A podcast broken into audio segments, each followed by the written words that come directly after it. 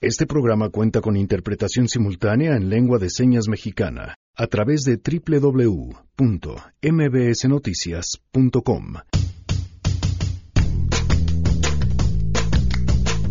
Un paso más a favor de la diversidad. Hoy les compartiremos nuevamente nuestra mesa de baños mixtos con invitados de lujo sobre un tema que apuesta por abrir las puertas a más personas. Baños mixtos, baños incluyentes, baños para todas, baños para todos, sin distinción. Me parece que ese debería de ser el mensaje central. Además, la tercera parte de la investigación Escuelas al 100, ¿a dónde se fue el dinero que era para reconstruir las escuelas? De eso platicaremos y tenemos buenas noticias y más. Quédense así arrancamos a todo terreno. MBS Radio presenta a Pamela Cerdeira en A Todo Terreno, donde la noticia eres tú. Spider-Man's control and Batman with his fist. And clearly Buenas tardes, gracias por acompañarnos en A Todo Terreno en este jueves 27 de diciembre del 2018. La invitación a que nos acompañen hasta la una de la tarde. El teléfono en cabina 5166-1025, el número de WhatsApp 553332-9585, a todoterreno arroba y en Twitter, Facebook e Instagram. Me encuentran como Pam Cerdeira, estoy atenta a sus mensajes. Por supuesto, si quieren participar en la pregunta del día, con que nos manden un WhatsApp y nos digan su nombre y que quieren ser agregados a la lista de difusión. Con eso recibirán información sobre qué va a haber en el programa y, por supuesto, la pregunta del día por si quieren participar. Esta es la pregunta de este 27 de diciembre. Queremos conocer tu opinión. A Todo Terreno. ¿Qué te parece el manejo que ha dado el gobierno federal a lo sucedido con la gobernadora Marta Erika Alonso y el senador Moreno Gay? Pues me parece bien, muy asertivo en lo que está haciendo. Y es muy malo estar haciendo juicios y culpando sin pruebas. Mejor hay que esperar a que digan los peritajes y la gente que sí sabe. El manejo ha sido el adecuado. Digo, salir de inmediato y eh, plantear que se va a encontrar las causas, se va a decir la verdad y todo eso, pues es eh, buena señal. Lo que pasa ahora es que hay que ver que en realidad se lleve a cabo. Es eh, difícil porque se polarizó todo mucho y está todo revuelto. Los oportunistas, los todo el mundo está jalando agua para su molino.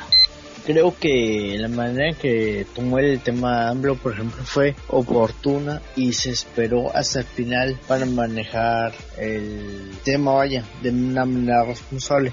Cambio contrario a Fox, al expresidente y al presidente de Conde, que fue una manera inequívoca, torpe y con mucha alevosía que lo hicieron. Asimismo, pienso yo que se ha hecho y manifestado la noticia, se ha hecho un circo todos han tomado ventaja de ello y han hecho lo que han querido. Me parece una total tragedia y muy desafortunado el suceso después de la polémica elección por la gubernatura en Puebla, porque sin acusar directamente al presidente y su gobierno por la manera en que sucedieron los hechos, Morena sí acusaría al gobierno si estuvieran en manos de cualquier otro partido. Pésimo manejo del gobierno federal, no tiene impacto político, todo lo parece que quieren que ya se acabe la investigación, lo están haciendo demasiado rápido y el hecho de que el presidente no haya asistido a los funerales porque había un ambiente mezquino, pues se dejó amedrentar por los Twitter. A Todo Terreno. Hoy se cumplen un año, tres meses, 25 días del feminicidio de Victoria Pamela Salas Martínez. Hasta apenas hace muy poco, será un mes, mes y medio que empezaron a girar esa orden de aprehensión. Que yo, como le decía a mi esposo, tenemos que ver un papel donde de verdad sea cierto que existe esa orden de aprehensión. Y quién la está trabajando, porque pues a veces hay como personas no sabemos a quién o cómo nos lo explican y nosotros caminamos de un lado hacia otro, no viendo a ver quién nos va a dar respuestas, quién nos va a dar respuestas. Victoria Ponce, nada. Un año, tres meses, 25 días de que se prometió justicia y esta no ha llegado. Vamos con la información. Pamela, buenas tardes para ti, para el auditorio. Te informo que desde la Secretaría de Salud advierten de un posible aumento en los casos de influenza para enero y febrero de 2019. Por ello llamaron a la población a vacunarse de forma gratuita en los centros de salud, donde cuentan con 40 millones de dosis y recordaron que la mayoría de las personas que han fallecido pues se debe a que no fueron inmunizadas. En entrevista, José Luis Sandoval, subdirector de diagnóstico del Instituto Nacional de Enfermedades Respiratorias, indicó que están monitoreando el comportamiento de las cepas de influenza que se han registrado en esta temporada, que son el tipo H1N1, H3N2, B y A. Vamos a escucharlo. Tenemos que estar muy pendientes a enero y febrero porque todavía sigue la temporada hasta prácticamente finales de marzo. Entonces podemos tener algunos este, cambios eh, a lo esperado eh, estas semanas, por lo cual vamos a estar muy pendientes a lo que reporte la Secretaría de Salud y, y bueno, y nuestra contraparte, los Centros de Detección de Enfermedades de Estados Unidos en Atlanta, para ver cómo se está comportando eh, el virus y los casos en la región fronteriza.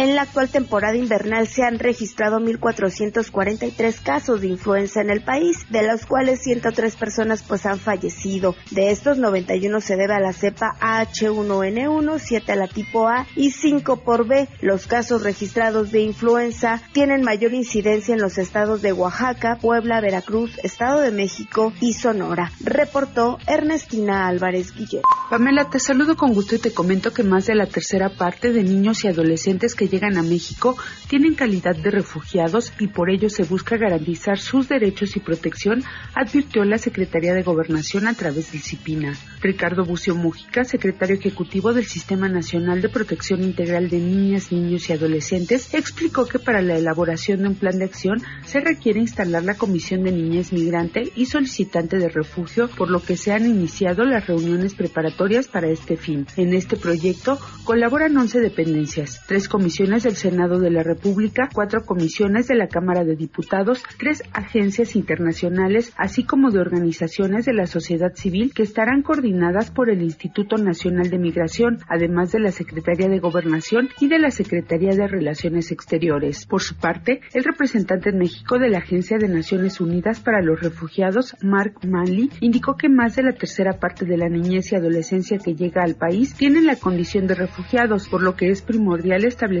un plan de restitución de derechos para niños, niñas y adolescentes no acompañados que requieren una respuesta inmediata, sobre todo en la frontera sur. Pamela, la información.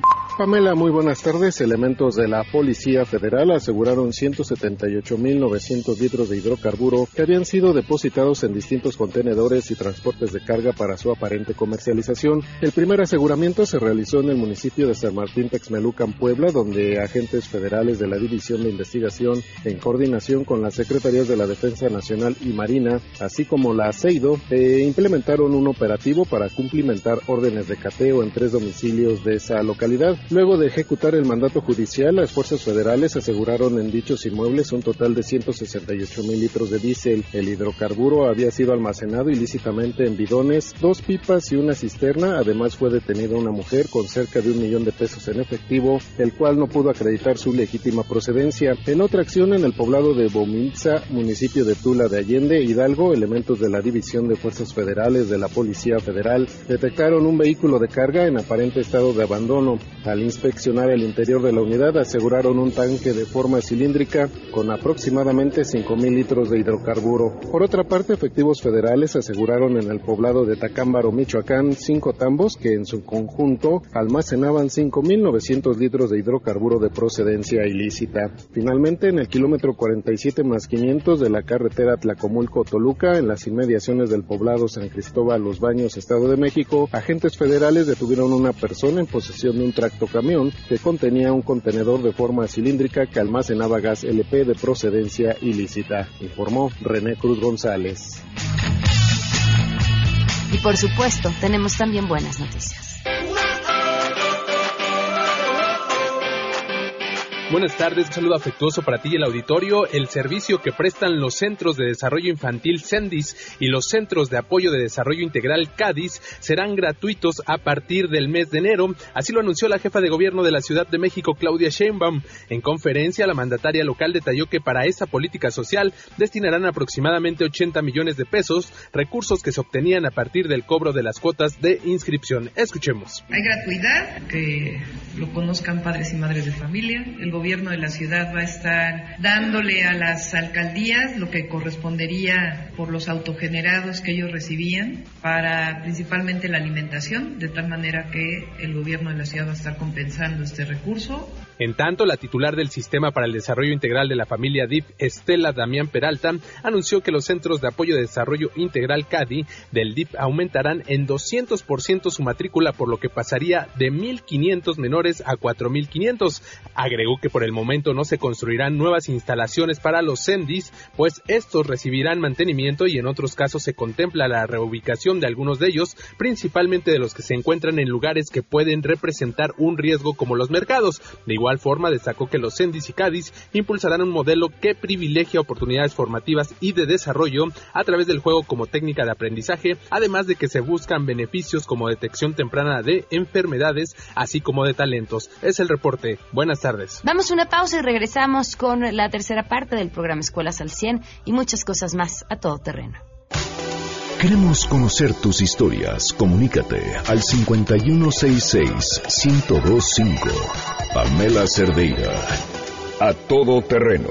Donde la noticia eres tú. Volvemos. Pamela Cerdeira está de regreso en A todo terreno. Únete a nuestra comunidad en facebook.com. Diagonal Pam Cerdeira. Continuamos.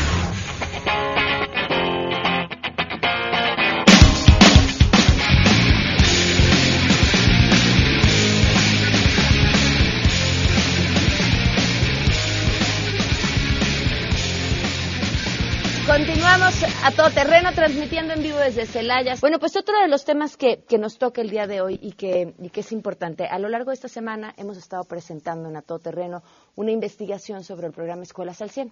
El programa Escuelas al 100, que fue pues el programa de infraestructura, él, lo digo en mayúsculas, programas de infraestructura educativa del gobierno federal, que buscaba mejorar las condiciones de las escuelas y que además, a manera de resumen, explico, creó un mecanismo para tener más recursos de lo que había, emitiendo a través de la Bolsa Mexicana de Valores una serie de certificados que inversionistas compraron. A estos inversionistas les prometieron durante 25 años pagarles intereses por ese dinero y ese dinero lo recibieron las entidades federativas por adelantado para mejorar las escuelas.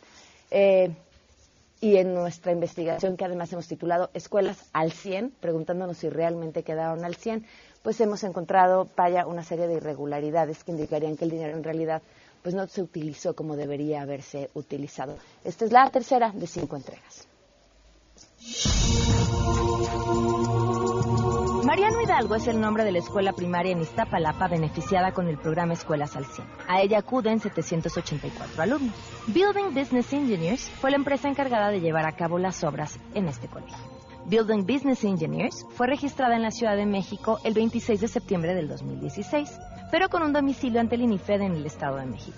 Esta empresa fue creada siete meses antes de obtener cuatro contratos vía adjudicación directa, ya que el procedimiento de licitación en el que participaron más de 10 empresas se declaró desierto, sumando así un total de 10.360.558 pesos. Julia es madre de familia, miembro del Comité de Infraestructura Educativa de esta escuela. A ella nunca le mostraron el catálogo de conceptos, y comenta que lo que se ha hecho no corresponde a la cantidad que le asignaron a la escuela, además de que los trabajos estuvieron suspendidos por mucho tiempo. Al preguntarle cuánto correspondía al colegio, ella responde dos millones y cacho con seguridad. La primaria Mariano Hidalgo tenía asignados 3 millones 800 mil pesos según la página del programa Escuelas al 100. Julia ríe, lo han de querer para las campañas. Cuenta también que la biblioteca escolar está desmantelada y lleva meses así.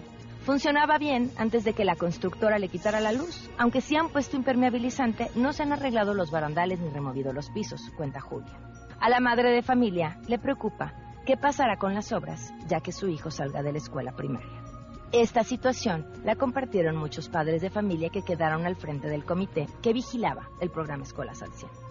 Para esta investigación se buscó también a personal de las empresas constructoras que participaron en las licitaciones pero que no ganaron contratos. Los testimonios anónimos apuntan a lo siguiente. En las juntas de aclaraciones, los directores decían que las necesidades de las escuelas eran distintas a lo que se estaba licitando. El personal del instituto solicitaba a los constructores que se llevaran a cabo únicamente trabajos que maquillaran las instalaciones educativas, como pintar las fachadas. Y en las licitaciones para algunas escuelas en el Estado de México solicitaron hasta un 30% de comisión para ser utilizado durante el proceso electoral. En entrevista para la presente investigación, Mariana Campos, especialista en contratación pública de México Evalúa, cuenta que ellos señalaron a las autoridades de la INIFED que el portal debía contar con mayor información sobre el monto de los contratos. La evolución de los montos o incluso la información sobre contratistas sancionados y nuevos contratos no están señalados en el portal. Nosotros platicamos, porque en, en alguna ocasión en México Evalúa se escribió un artículo en donde se criticaba un poco las medidas de transparencia, entonces ellos nos presentaron la plataforma y lo que nosotros sentimos es que no cumplía, digo, hay que decir, en México tenemos muy bajos estándares de transparencia en materia de infraestructura. El desarrollo de la infraestructura se hace sin cumplir buenas prácticas de transparencia entonces sí creo que el proyecto hizo un esfuerzo adicional a lo que usualmente solemos ver, pero no necesariamente cumplía con eh, los estándares que actualmente se usan a nivel mundial. Y en ese sentido, pues nosotros sentimos que hacía falta tener información mucho más clara sobre la modificación de los contratos. ¿no? De cómo estos contratos van cambiando en el tiempo y también nos parecía que no es tan claro el cómo es que se escogieron a las escuelas. Lo que más llamó la atención de Campos fue la participación de los padres de familia en el Comité de Infraestructura, ya que, uno, estos no necesariamente tienen los conocimientos en materia de construcción, y por otro lado, el hecho de que ellos aparezcan en el comité quita responsabilidades a los expertos encargados del proyecto. En este comité, entonces los papás iban a, decir como, sí, en efecto, se entregó todo esto de la obra, ¿no? Pero esas entregas no son triviales, ¿no? El poder detectar las calidades de los eh, materiales o las características grosores de, no sé, por ejemplo, el acero, de este tipo de cosas, pues son cosas que los papás no pueden realmente saber. Y entonces me parecía que el rol que se les estaba dando implicaba una responsabilidad que es difícil de, de poder tomar si no eres un especialista o alguien que tenga ya una formación técnica en estos aspectos y una experiencia, ¿no? Por otro lado, está la secundaria José María Velasco, de la Ciudad de México, en la alcaldía de Magdalena Contreras. Atiende a 709 jóvenes en dos turnos. Ahí estudiaba el hijo de Esteban, quien como padre de familia formaba parte del comité. Él dice haber estado ahí hace un par de años, pero que puede decir poco sobre su participación, en primera instancia porque las obras no dieron inicio el día indicado, y cuando iniciaron, los estudiantes se encontraban de vacaciones, así que los padres de familia no estaban ahí. En el sitio de Escuelas al 100, la obra en la secundaria José María Velasco aparece con un 100% de avance físico y financiero. Sin embargo, en las fotografías que buscan documentar los avances en la obra, puede apreciarse la remodelación de unos baños y una impermeabilización. Esto llama la atención porque en el documento diagnóstico de la escuela se señala que la impermeabilización original se encontraba en buen estado. De hecho, según testimonios anónimos de trabajadores de la institución educativa, en realidad la entonces delegación Magdalena Contreras era quien había impermeabilizado el inmueble tan solo seis meses antes. Dos empresas fueron las que quedaron a cargo de los trabajos en esta secundaria. Click SADCB, con domicilio en Nuevo León, y cuyos dueños aparecen en la lista de mexicanos con empresas en el paraíso fiscal de las Bahamas, y Construcciones Castilla SADCB. La primera empresa obtuvo el contrato vía licitación por invitación y la segunda a través de adjudicación directa. Según los datos de Compranet, a Click se le asignaron 3.408.666 pesos para atender daños en muros, techos e impermeabilización, rehabilitación de instalación eléctrica, rehabilitación de instalaciones hidráulicas, sanitarios y mobiliario sanitario. Por otro lado, a Construcciones Castilla le asignaron recursos por 1.913.000 pesos. ¿Qué fue lo que sí se hizo? Según el testimonio anónimo de quien labora en la escuela, se remodelaron los baños, solo los que usa el turno vespertino. Se pusieron algunas lámparas, se llevaron a cabo trabajos de herrería y se pintó, pero el testimonio asegura que la pintura fue de mala calidad. Al poco tiempo de haberla puesto, esta ya se estaba descarapelando y asegura, yo pongo pintura de aceite, ellos pusieron pintura de agua. Podría haber hecho más solo con el apoyo de los padres. Nunca le mostraron el catálogo de conceptos y lo que se hizo no coincidía con las necesidades de la escuela, tampoco con el presupuesto que tenía asignado. No se llevó a cabo un solo trabajo en las áreas administrativas. El testimonio señaló que entre las necesidades de la escuela estaba construir una rampa en el acceso principal, que tampoco se hizo. Y los lavamanos y excusados, que terminaron por cambiarse, en el diagnóstico habían sido calificados con condiciones de funcionamiento regular y condiciones físicas óptimas. No se hizo ni una cuarta parte de lo que se iba a hacer, aseguró Esteban, el padre de familia. La secundaria sigue recibiendo a más de 700 jóvenes todos los días, con las mismas necesidades que tenía antes de ser parte del programa Escuelas al Cielo. La Ciudad de México seguirá pagando por más de 20 años por los recursos que recibió para este programa. Los estaban involucrando como para dar vistos buenos sobre la evolución del proyecto. ¿No? Y sobre la entrega del proyecto. Y yo creo que para eso es necesario contar con una supervisión profesional de obra.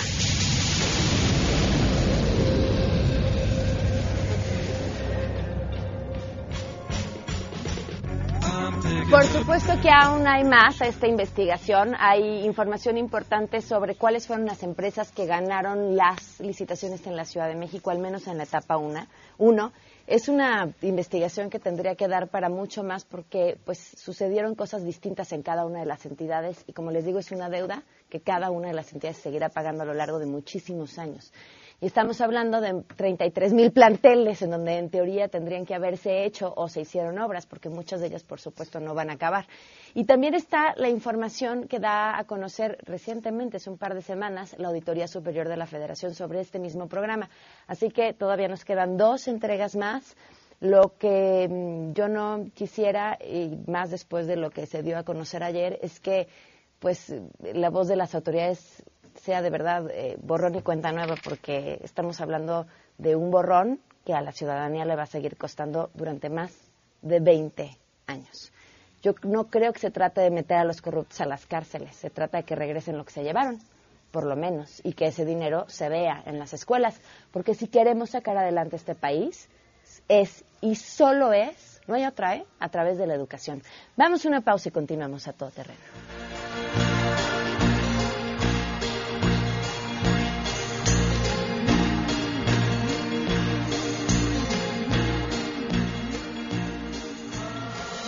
Si tienes un caso para compartir, escribe a todoterreno.mbs.com. Pamela Cerdeira es a todoterreno. En un momento continuamos.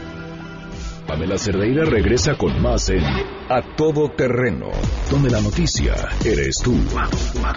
Marca el 5166125.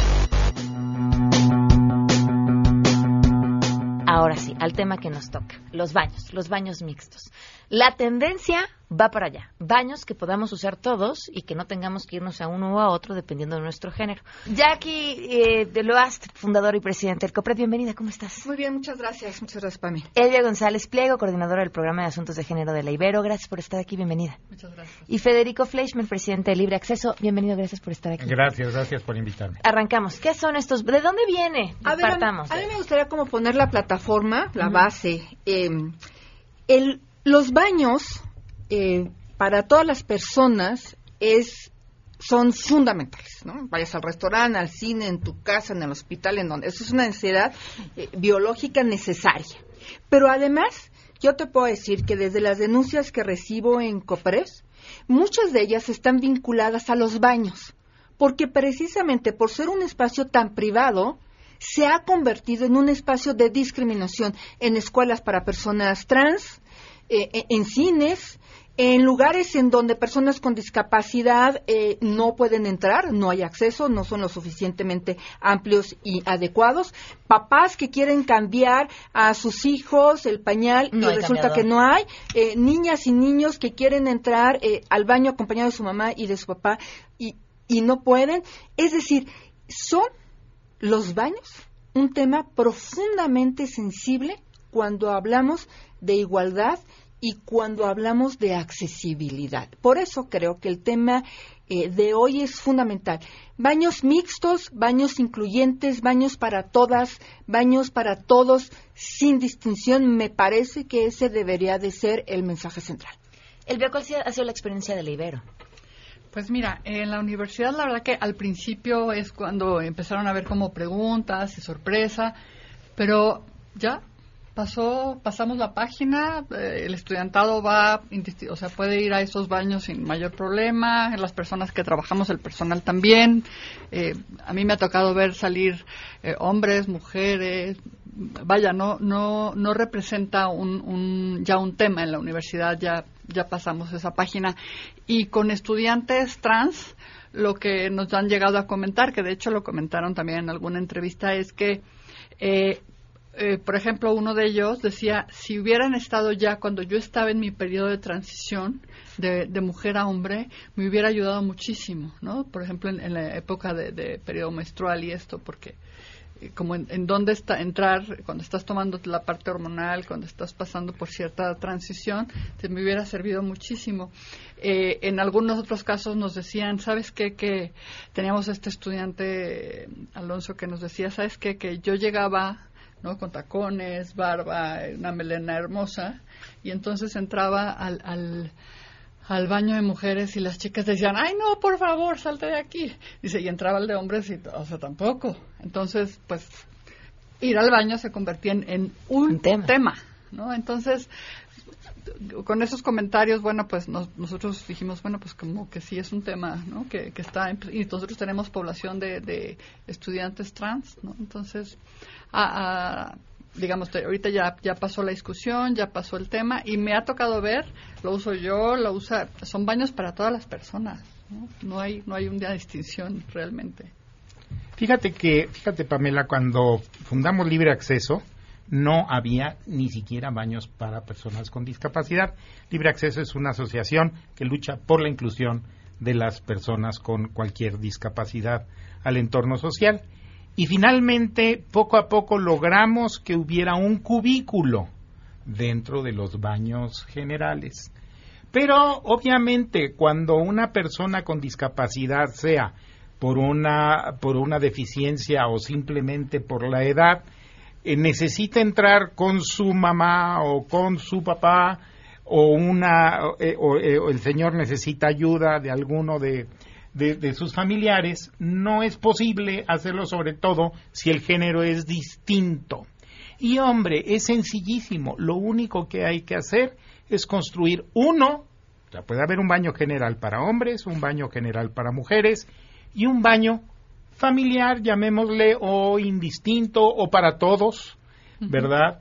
Eh, en donde puedan entrar una o dos personas eh, para ser asistidos o simplemente para tener privacidad absoluta en eh, el uso de este baño. ¿Y, no es mejor tener todos baños para todos? O sea, ¿por qué decir pongamos uno si podemos todos todo? E, esto a mí me tocó verlo en Europa y me llamó muchísimo la atención. En Europa todos son cubículos, el baño es de ingreso general y los lavabos son de uso general.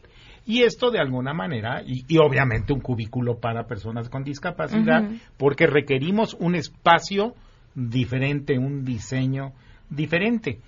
Eh, de alguna manera se resuelve el problema, bueno, también es de tomarse en cuenta, ¿verdad? El nivel cultural de nuestra sociedad en donde sobre todo una mujer se puede ver mm, amenazada, lastimada.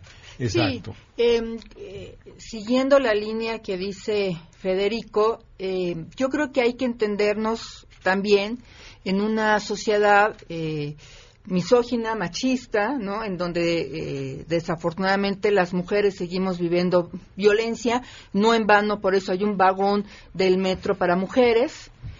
Pero cuando hablamos eh, de baños eh, incluyentes para todas y para todos en lugares seguros, como puede ser una universidad, como puede ser un hospital, en fin, yo creo que se puede ir avanzando bastante bien. De todas maneras, eh, yo he experimentado por algunas de las recomendaciones que en COPRED hemos dado algunas soluciones que han resultado bastante buenas. Déjeme decirte, todas y todos conocemos estas entradas a los baños donde hay gabinetes bueno, tú lo, parte de lo que decimos es que la entrada al baño no tenga puerta, es sin puerta. O sea, esa puerta no existe. Entonces, de tal suerte que cualquier cosa que pase afuera del gabinete se ve porque está totalmente abierta. Eh, la otra recomendación que damos, si es que no se quisiera tener esa se quisiera mantener esa puerta o no pudiera estar esa puerta, entonces ahí sí sugerimos, si el, si el lugar advertimos que no es lo suficientemente seguro para que estos baños de gabinete sean mixtos, entonces no lo sean, pero sí se reconozcan como baños de mujeres para todas las mujeres, y cuando digo todas las mujeres estoy hablando de mujeres cisgénero, de mujeres hetero, de mujeres eh, trans, ¿no? Para todas las mujeres, y lo mismo en el caso de los, de los varones. Es decir, no se trata eh, solamente de hacer eh, un cambio a rajatabla que ponga en riesgo a. y, y vas avanzando y vas educando y vas modificando la cultura. En los espacios que son seguros y donde no adviertes que este tipo de cosas pueden pasar, pues adelante, digo, eh, hagámoslo, porque además eh, dejas como de tener esta división mental, ¿no?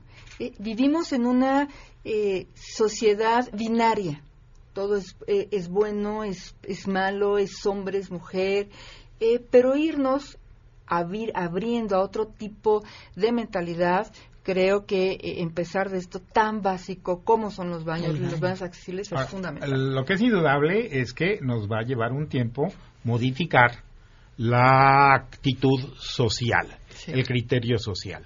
La solución inmediata inevitablemente es baños y baños familiares. familiares.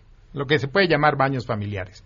Y, y nosotros le llamamos baños familiares porque es donde un papá entra con su hija, donde una mamá entra con su hijo, una hija entra con su papá, ¿verdad? Eh, y, nos eh, lo hemos denominado familiares. Yo creo que el nombre es lo de menos, pero sí un, un cubículo particular donde podemos pues eh, movernos y desarrollarnos con toda privacidad y con, con absoluto respeto ¿verdad?, a nuestras características. Sí, nosotros en la universidad, por ejemplo, en, la parte de abajo, en la planta baja, tenemos baños que tienen, que están adaptados para personas con sillas de ruedas y tienen también, por ejemplo, cambiador, ¿no? Para que cualquier persona que trae un chiquito, que trae un bebé, pueda mm. entrar y cambiar el pañal.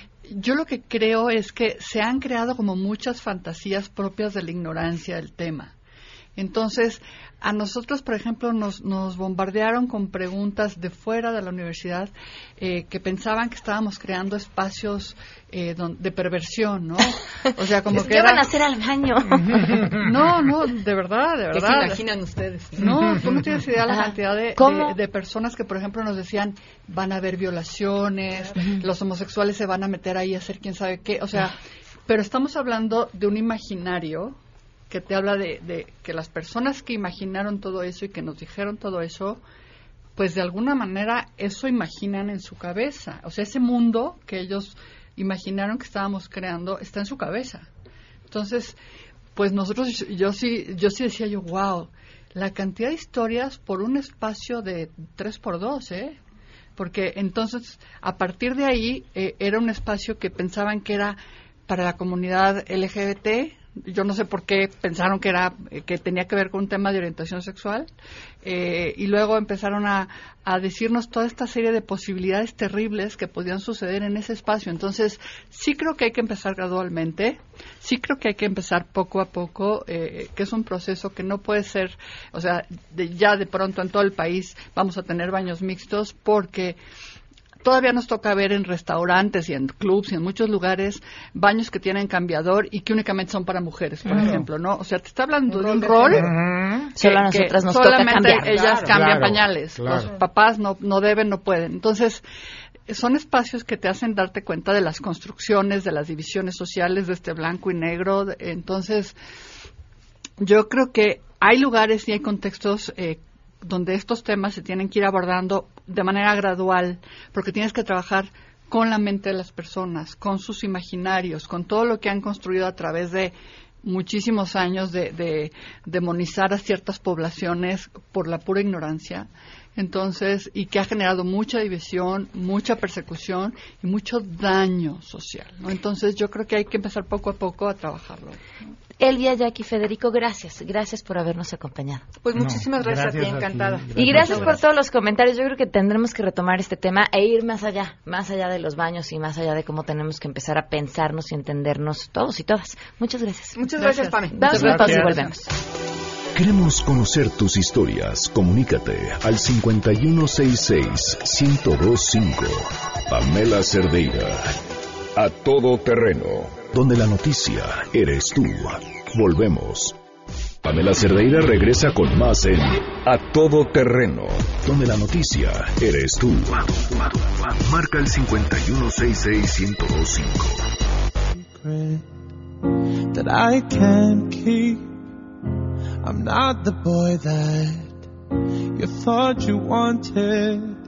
Please don't get angry. Have faith in me. Este es uno de los testimonios o de las historias que más he disfrutado escuchar. Ha sido escucharlo nada más. Una montaña rusa de emociones me hizo llorar, me hizo reír, me hizo pensar muchísimas cosas. Estos testimonios que hemos estado presentando a lo largo de esta semana de personas que por una u otra razón han terminado en las llamadas, entre comillas, terapias de conversión porque alguien creyó que ser como eran estaba mal.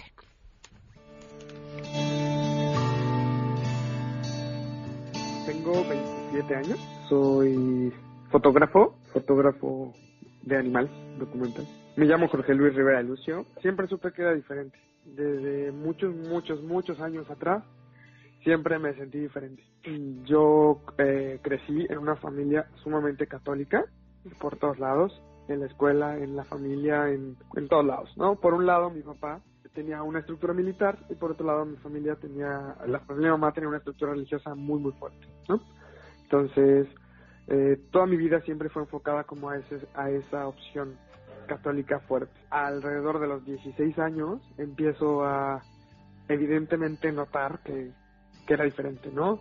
Sentirme gay desde pequeño, sentirme, no sabía que era gay, ni siquiera sabía que, que existía ese término, no sabía qué era, solo sabía, yo en mi cerebro relacionaba diferente. Al entrar a la prepa, pues me doy cuenta que, que soy gay. Por cuestiones de la vida, mi mamá me cachó, porque si por mí hubiera sido nunca le hubiera contado en ese momento. Me cachó, me encontró, este, yo estaba dormido y estaba en mi computadora y había ahí muchas cosas, ¿no? Entonces mi mamá se entera y pues deja de hablarme. Pues ella creo que siempre pues tuvo miedo, ¿no? Ella también con esta estructura católica sumamente fuerte, pues no hay muchas respuestas, ajá, no hay visibilidad de esta situación. Es algo que simplemente no existe, no se habla. Mi mamá pide apoyo como en la familia, ya un poco más, por uno de los tíos que de verdad, espero que esté bien, pero uno de los tíos más duros, ¿no? Que tengo en mi familia y de los más eh, cerrados. Él le dice a ella que, pues, que hay un curso, que hay un retiro, que hay un algo, pues que me puede ayudar como te dije, pues yo había tenido como toda esta estructura religiosa toda la vida, entonces pues acepto, digo, ok, vale, pues un retiro, un retiro normalmente yo sabía que era como un momento de introspección, de reflexión y, y pues no, no iban por esos lados. Mi mamá me llevó, me llevó, nunca supe a dónde fui, sé que fui a una parte muy cerca del aeropuerto y solo fui con mi, mi mamá, ¿no? Entonces mi mamá me llevó, me dejó ahí, literal me dejó ahí, yo llevaba mis cositas, me dijo, ábrete a la posibilidad, no sé qué sea que es un proceso que, que se hace para dejar ciertas adicciones, dejar el alcohol, dejar eh, las drogas. Y en ese momento, pues me hizo ruido. Desde ahí empezó a hacerme el primer ruido, ¿no? Que no entendía qué era. Entonces, pues resultó que, que sí, que era un retiro de cuarto y quinto paso, ¿no? Pero, pues en este caso específicamente conmigo lo iban a enfocar hacia el lado gay. Primero nos separaron, hombres y mujeres, ¿no? Había mucha gente. Nos separaban y nos ponían como gente que era como estaba como cerca de nosotros todo el tiempo, que nos cuidaba, porque no podíamos hablar con otras personas al lado. Entonces, pues básicamente, pues no hablas con nadie en todo el tiempo. Y empiezan este tipo de preguntitas, ¿no? Desde el principio, todo el manejo es con groserías, con groserías, insultos. No, que tú, eh, insultos, insultos todo el tiempo a mi persona, hacia las personas en general, todo el tiempo. Y después empiezan a hacer estas preguntas. Cuando empiezan a hacer estas preguntas, justo empiezo a, preguntarme realmente qué hago aquí. O sea, porque no soy alcohólico. O sea, por supuesto que bebo una cerveza, dos cervezas, pero no soy alcohólico, no soy drogadicto. ¿Qué pasa? ¿Qué estoy haciendo aquí?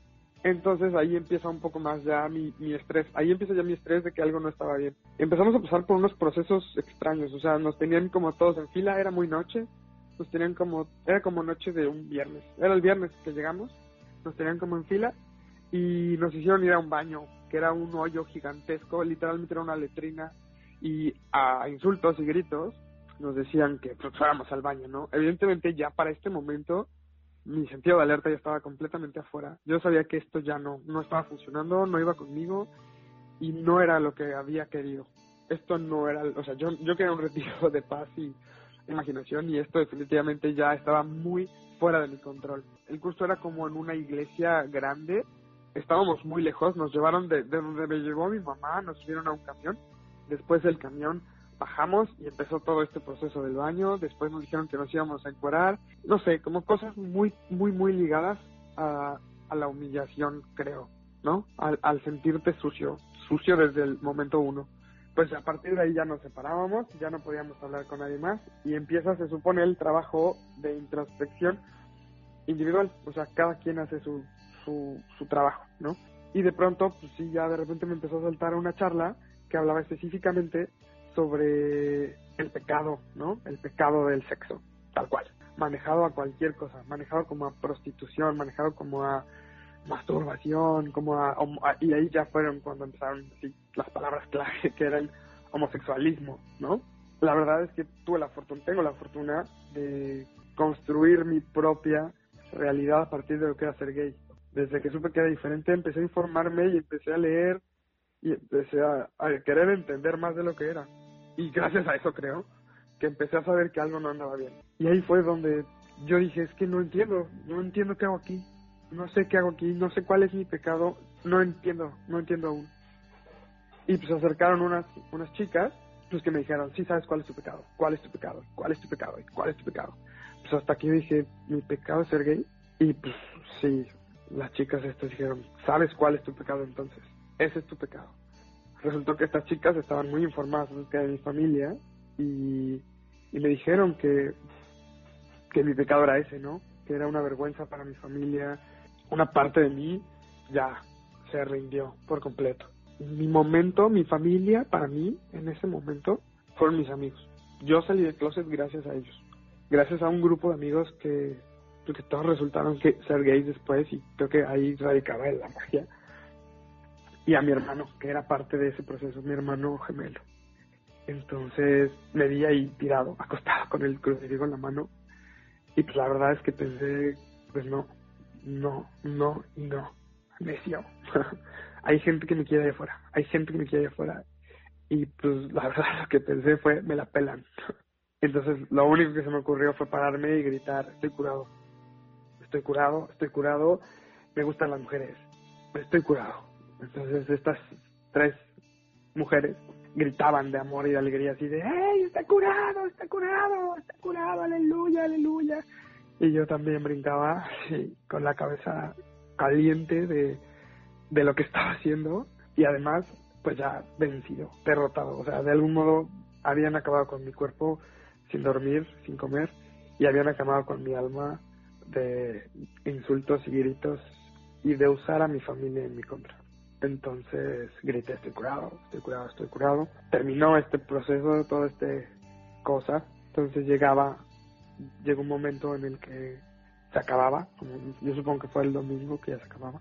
Y pues te ponían en círculo otra vez y ahora no gritabas tu pecado, ahora gritabas, soy libre. Pasabas al centro, abrazabas una cruz y gritabas, soy libre. Y cuando regresabas pues estaba tu familia esperándote, de todos los demás, ¿no? Y pues yo lo hice también obviamente no pude gritar. Me acuerdo muchísimo del dolor de la garganta de tanto haber gritado antes de que me dejaran en paz. Ya no tenía voz. Y también creo que no quería gritar porque no era libre de nada. Entonces, pues grité como pude, soy libre. Y estaba mi mamá ahí. Mi mamá evidentemente estaba también desencajada, no sabía qué había pasado, pero sabía que no había algo bien conmigo, ¿no? Yo la abracé y cuando estaba junto lado de ella le dije, por favor, sácame de aquí, necesitamos hablar. Y ya después, mucho después, hace tres años, tuve un proceso en, el, en la vida en donde pude entender qué tanto daño me había hecho porque había muchísima información puesta en mi cabeza que yo no había pedido. ¿Qué pasó con tu mamá cuando hablaste con ella y le contaste lo que habías vivido ahí?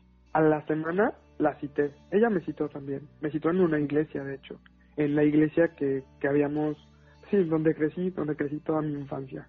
Me citó ahí y ahí cada me dijo, no, no sé todavía qué tuviste que pasar o qué tuviste que vivir, pero definitivamente te voy a jurar frente a Dios aquí que te amo y que lo siento porque creo que estas cosas no se llevaron bien. A la fecha nos llevamos muy muy bien, pero también sé que ella vivió parte del, del terror de, de ser mamá, porque aparte también era mamá divorciada, de un hijo gay, en una familia tan, tan, tan conservadora, vivía un gran proceso de depresión, de, literalmente depresión social, y de parte de mis tíos, ¿no?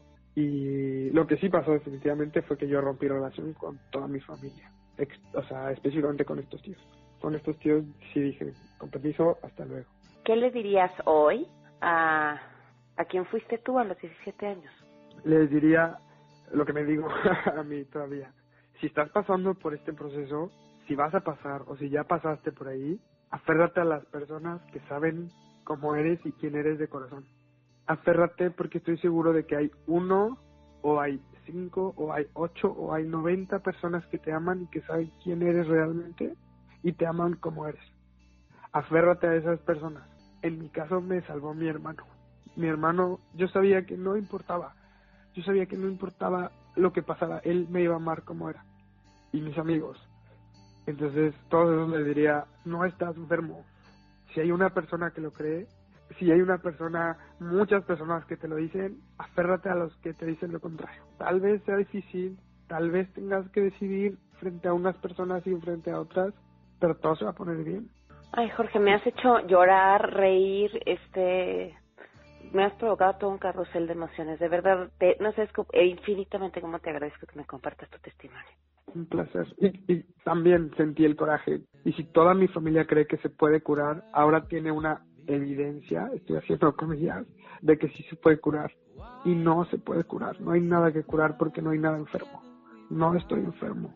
Hoy tengo la fortuna de estar casado con mi pareja, estar haciendo lo que quiero hacer, estar viviendo mi sueño un día a la vez, pero si pudiera haberme ahorrado todo ese proceso de dolor a esa edad, creo que hubiera disfrutado. Tal vez no estaría donde estoy, tal vez no estaría haciendo lo que estoy haciendo, pero creo que me hubiera ahorrado muchísimo dolor. Y que el amor es lo que mueve al mundo.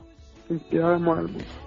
Con eso nos vamos. Se quedan en mesa para todos. Soy Pamela Cerdera. Los espero mañana a las 12 del día, porque mañana es viernes.